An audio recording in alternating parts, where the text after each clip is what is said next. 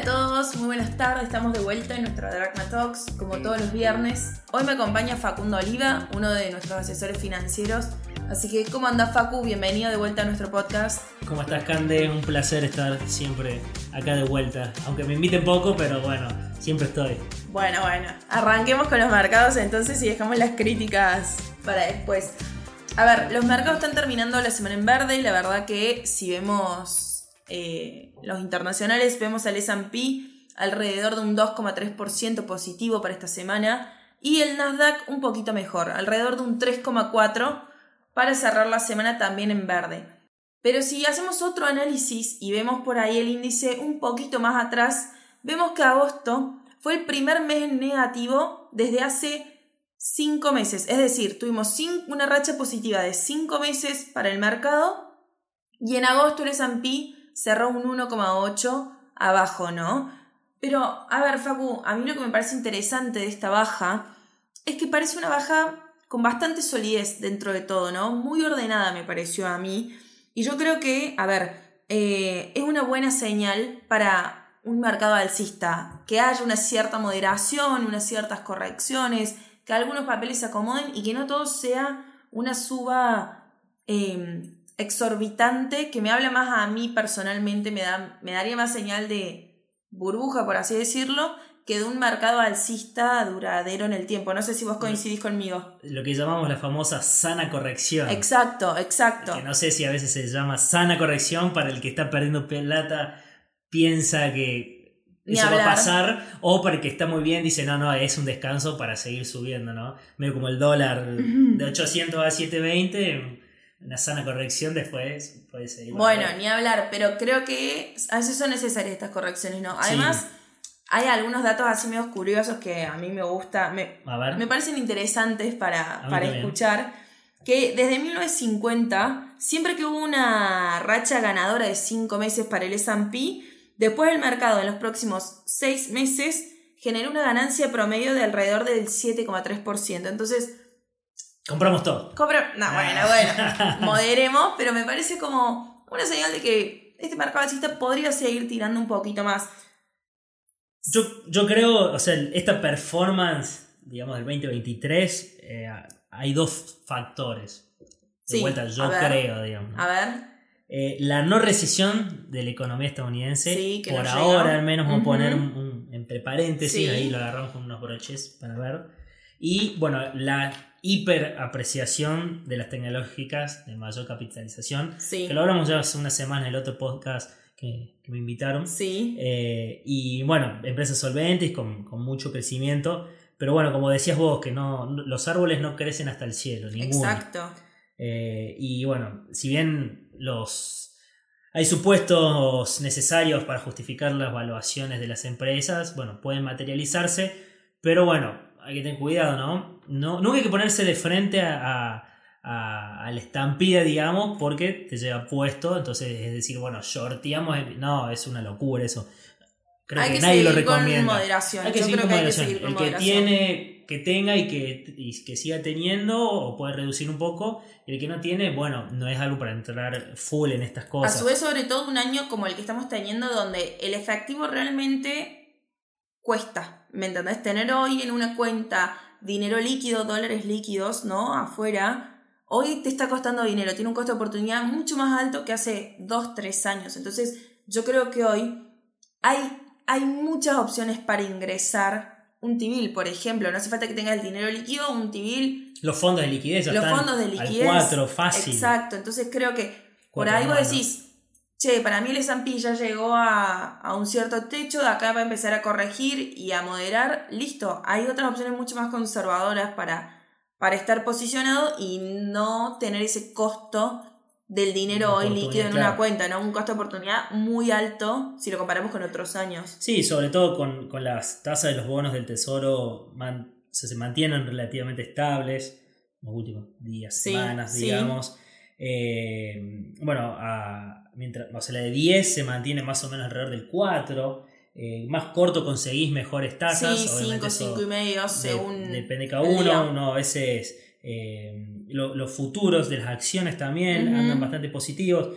Es, es, no está tan mal. Tampoco sé si diría la calma antes la tormenta, porque tampoco se ve un, un frente de tormenta allá a lo lejos, pero siempre con cautela. Hay una, hay una realidad de que hay algunos datos de la macro estadounidense que nos, nos indican una leve desaceleración por ahí de la actividad o en el consumo. Pero, por ejemplo, hoy a la mañana salió el dato de desempleo de em, agosto y subió a 3,8, ¿no? Esta tasa, se esperaba un 3,5, es un poco por arriba de lo que esperaba el mercado, pero... Nosotros un 0,3 estamos mal acostumbrados con un 0,3, como nada, con Sí, inflación que vuela, todo, pero, es- eh, o sea, de 3 a 5 a, a 3,8 3,8 es bastante. Es, Es bastante mucho. y la realidad un poco yo creo que va de la mano de lo que esperaba la Fed. O sea, la Fed hace tiempo que viene esperando que el desempleo comience a automoderar la, la economía y la inflación, ¿no? Entonces, yo creo que esto, si vemos antes de la próxima reunión de la Fed, em, otro buen dato de, de desempleo, por así decirlo, en realidad no es bueno que aumente el desempleo, pero en este momento sí, eh, podría poner a la Fed ahí en, che, ¿volvemos a subir la tasa o la volvemos a mantener otro mes más? No, otra reunión más, que alrededor de un mes y medio entre una y otra. Creo que ahí pueden ponerse en jaque, obviamente de la mano de el dato de infla que venga para agosto, que lo vamos a estar conociendo eh, en las próximas semanas, ¿no? Sí, eso es un tema. A ver, hay que mirarlo bien de cerca. Paco, a ver, y si te pregunto un comentario así bien rápido de un papel destacable que te gusta a vos, que no sea Tesla, que ya sabemos que es tu favorito y ya me contaste mucho en todos los podcasts que te invité. Sí, bueno, esta es la parte que me gusta del podcast. Ya lo sé, ya lo sé, por eso te pregunto. Traémosla a vender. Pero bueno, en este caso vamos a hablar de Nvidia. Bien, un papel que muy sonó mucho este año, rendimientos altísimos, la verdad, y que se destacó durante todo el año. Fue una suba Sí, persistente, no es algo de esta semana, digamos. No. O sea, viene 200, más o menos 240, 250% en dólares de suba desde el principio de año. Una cosa casi nunca antes vista. Obviamente es una tecnológica, es lógico, digamos, pero a veces estos, estos, estos subas se dan en papeles chiquitos, Sí. de empresas que medias. Sí, y que justo raras, le, no pegan y disparan, ¿no? Le pegan, disparan, le ponen un par de millones de dólares y esto, pero esto para mover Tesla, eh, Tesla, escucha, siempre la tengo ahí. No, para mover Nvidia necesitas eh, realmente una buena cantidad de, de dólares, digamos, de, y consenso de, de mercado, ¿no? No solo una chispa. Eh, particularmente, bueno, lo que dijimos de, de- de la suba. Eh, a principio de este año el lanzamiento del- de, de los servicios de inteligencia artificial que hablamos ya un poco la otra vez, que Sí. boom y demás, eh, como ChatGPT y eso, bueno, hizo un frenesí, generó un frenesí en el sector tecnológico y bueno, catapultó a Nvidia que tiene mucho que ver. ¿Por qué? Porque hace, es, es, es para el principal beneficiario de lo que es el gasto en inteligencia artificial. Eh, un, un factor principal eh, que impulsó este, este ascenso fue ese giro hacia la inteligencia artificial, más allá de los microchips y placas y demás que usan para toda esta Exacto. creación, Sí, digamos. sí. hacer- el- la inteligencia artifici- artificial se programa, digamos, y para programar necesitas computadoras potentes, Ni básicamente, hablar, hablando ni hablar. lisa y llanamente. Bueno, Nvidia está bien metido en todo esto, no solo tema software, sino con lo que es placas, microchip y demás. Y bueno, el 90% de los analistas son optimistas sobre Nvidia. Sobre Nvidia, de que va a continuar esta suba. Claro, Hoy no te parece que le estés comprando pa cara por ahí. A ver, 250, 240% en dólares en un año es una barbaridad. Entonces, yo creo que por ahí al inversor le puede resultar cuánto más va a subir, ¿no? Pero en la realidad, lo que yo creo que pasa a veces con estas tecnológicas que van siempre a la vanguardia, también nunca sabes cuál va a ser el próximo negocio que van a, que van a sumar a su, a su empresa y cuál va a ser el próximo salto, ¿no? Yo creo que es como, o sea, a veces parece un chiste, pero es como a veces pasa en Mercado Libre o Tesla y esas. Siempre se, como que la gente se suma a lo que puede venir. Exacto. Ya se vio que ya están subidos esa ola. Eh, incluso las ganancias ajustadas por acción de la empresa aumentaron 430%. O sea, Claro. es, es un cambio de estrategia a nivel Sí. eh, macro, digamos, de, de- sobre la misma empresa, a nivel empresa. Eh, entonces es algo, como dije hace un rato, no hay que ponerse enfrente de la estampida porque te hayan puesto. Tampoco es, che, estamos diciendo hay que salir a comprar ya al- todo. Pero Son no, por ahí una acción más para papeles. tener en, en cartera de acá cinco años, estoy seguro que va a andar muy bien. Exacto, sí, son de esos papeles por ahí para mirarlos más a largo plazo, esperando que hagan una corrección para ingresar y tenerlos en cartera Sí, a largo. porque los números demuestran que está bien valuada, digamos, pero no sé qué tan bien valuada está. Tal cual, exacto. Eso es. Y si nos cruzamos a la otra punta del mundo, a China, Bueno, China también fue hay noticia, bastante, bueno, digamos. China un para- poco como la Argentina, siempre tiene alguna novela interna. Sí, sí, sí, sí. Si vos buscas para hablar de China, siempre tenés algo. Y bueno, China es tiene todavía sigue dando señales con estímulos económicos. Trata de dar soporte y crecimiento a su moneda. Eh, el Banco de China va a disminuir la cantidad de depósitos en moneda extranjera, o sea, requerida a los bancos del 6 al 4%. O sea, vamos a decir que se le está complicando a China, o sea, la, la tiene media, media negra, vamos a decir. Obviamente Sí. es China, es un gigante, pero eh, la tiene media, media negra lo que se viene. El, Yo creo que lo que le pasó a China fue que tenía demasiadas expectativas para cuando terminara la pandemia, ¿no? Y una vez que liberaron tema pandemia, tema em, confinamiento, no terminó de desarrollarse como el mundo y ellos mismos esperaban, ¿me entendés? Sí, hoy, oh, bueno, hoy todo el mundo obviamente le compra a China, más una de las, de las principales economías del mundo. Para mí, la culpa la tiene Xi Jinping. Sí. eh, o sea, obviamente es su presidente, digamos, en- entre comillas, Sí. presidente. Es un gobierno cada vez más autocrático, o sea, la centralización del poder eh, y, y susti- la tu- sustitución de tecnócratas por, por leales de- al poder está provocando esos, esos eh, fracasos políticos, digamos. eh, pero bueno, hay, hay unos temitas más, eh, hay, hay cuatro temitas más que A quiero nombrar, si me permitís. Te permito. El- China recortó hace unas semanas el- la tasa de interés de referencia un año, sí. mientras la autoridad busca reforzar, intensificar perdón, los esfuerzos, estimulando la demanda, de, cre- la demanda de crédito que lo dije hace un ratito. Eh, quieren ver el tema de eh, que informaron, o sea, Caixin, que es un servicio de noticias chino justamente, informó sobre un plan para dar a las empresas financiación barata. A medida que obviamente vos, vos decís, sube la deuda, tienen temas de deuda y dicen que van a dar financiación barata a las empresas, hay que ver quién paga eso, digamos. O sea, nadie a hablar, porque yo creo que es claro, la desaceleración en la economía china yo creo que es, es- está, se está dando de manera muy clara y el gobierno chino creo que está buscando la manera de volver a reactivar la economía, pero me, me da a mí la sensación que les está costando. No, no se les tiene que escapar la, tor- la tortuga. Exacto, digamos. El sí. Mayor promotor inmobiliario chino, o sea, Country Garden, eh, lo van a sacar, o sea, va a ser eliminado del índice eh, Hansen, digamos, su, su Merval, vamos Sí, a decir. sí. Eh, y bueno, obviamente estas acciones se vienen desplomando en lo que va el año 70%, el anti-Nvidia, vamos a decir, pero con mínimos, como fue en su momento lo de Evergrande, y todo eso es lo que sigue estando ese lío igual. Sí, seguimos Eh, teniendo. Hace,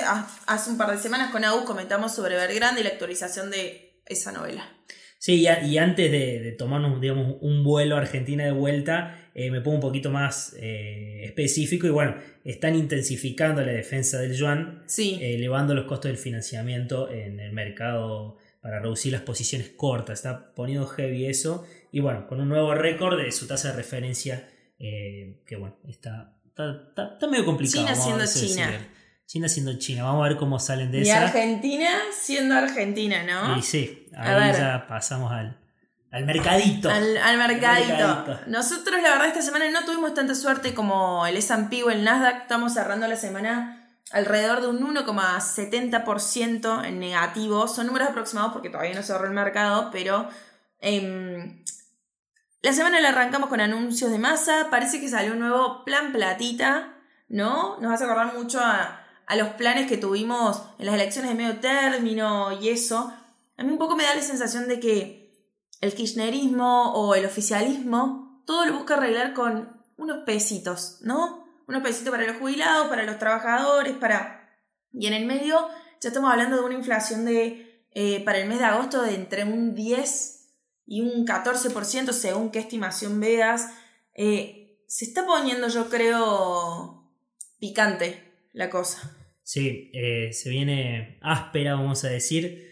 El- obviamente el- el- la gestión que venga, viste, todo estamos entre la gestión esta y la que viene. No Sí. sabemos ni quién va a ser la que viene, ni, pero ni un indicio. En un momento si creíamos que la libertad va a ser la tercera fuerza y es primera, está todo muy, muy revuelto. eh, va a haber fuertes necesidades de caja. El próximo gobierno sí o sí, digamos, o sea, eso está. La demanda de, por dólares, digamos, está. sí. Un poco, creo, la, subida de la bolsa argentina, digamos, el Merval, todos los papeles, sobre todo los, relacionados a, gas, transportadores. Sí, como los fierros. Claro, los fierros sacando bancos y eso. Eh, subieron un montón, vienen, subieron mucho. Pero yo creo que es mucho por cobertura. Por eso, porque no saben qué hacer con los pesos, buscas a veces dólar link y hay falta o no confías mucho en los instrumentos dólar link que no sean privados y demás. Y bueno, queda refugiarse en acciones, que no está mal que vengan, el tema es cuando se vaya esa ola, esa ola viene y cuando baje la marea, ¿a dónde, va eso? De igual forma, a ver, los anuncios de masa ya tienen un costo fiscal del 0,4% del PBI, ¿no? Este nuevo plan platita. Y yo creo que hace aún más difíciles cumplir las metas de septiembre del programa con el FMI. Pero a su vez también yo tengo la sensación de que, a ver, un poco la postura del gobierno es, che, ya nos desembolsaron los 7.500 millones de dólares que estamos esperando, ya está.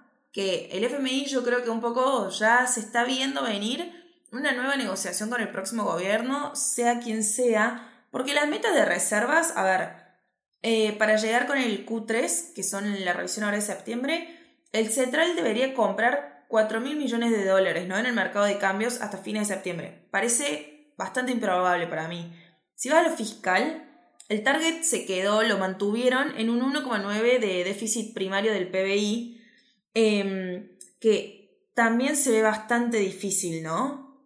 Y después, si vas a la monetaria, es la que parece más fácil de cumplir, por así decirlo, porque hay una realidad de que la pueden eludir vía compras del central en el secundario, entonces pueden dibujársela un poco al FMI, pero lo mismo, creo que seguimos en la misma. Seguimos sin reservas, seguimos con alto déficit y el FMI ya nos desembolsó la plata, así que... Sí, es una curita, digamos. Una curita en una herida, en una fractura expuesta, vamos a decir. Si hay un médico escuchándonos, es Perdón. mejor la referencia y bueno, es, es básicamente eso, es, es siempre lo mismo, tratar de tapar el sol con las manos, podemos seguir haciendo así, pero es, es, eso, al fin y al cabo. Exacto, incluso va a ser, a ver, si este mes, todavía no tenemos el dato, pero si efectivamente viene arriba de dos dígitos la inflación, va a ser la primera vez desde el 91 que volvemos a tener, que, que volvemos a tener una inflación de más de, dos dígitos.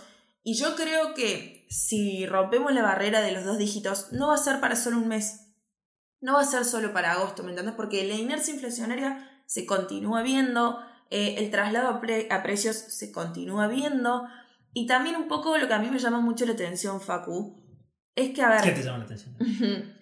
que los dólar link, por ejemplo, el mercado continúa demandando dólar link y ser ni hablar, o sea, el mercado sigue buscando, pero ampliamente cobertura contra lo que sea y como sea.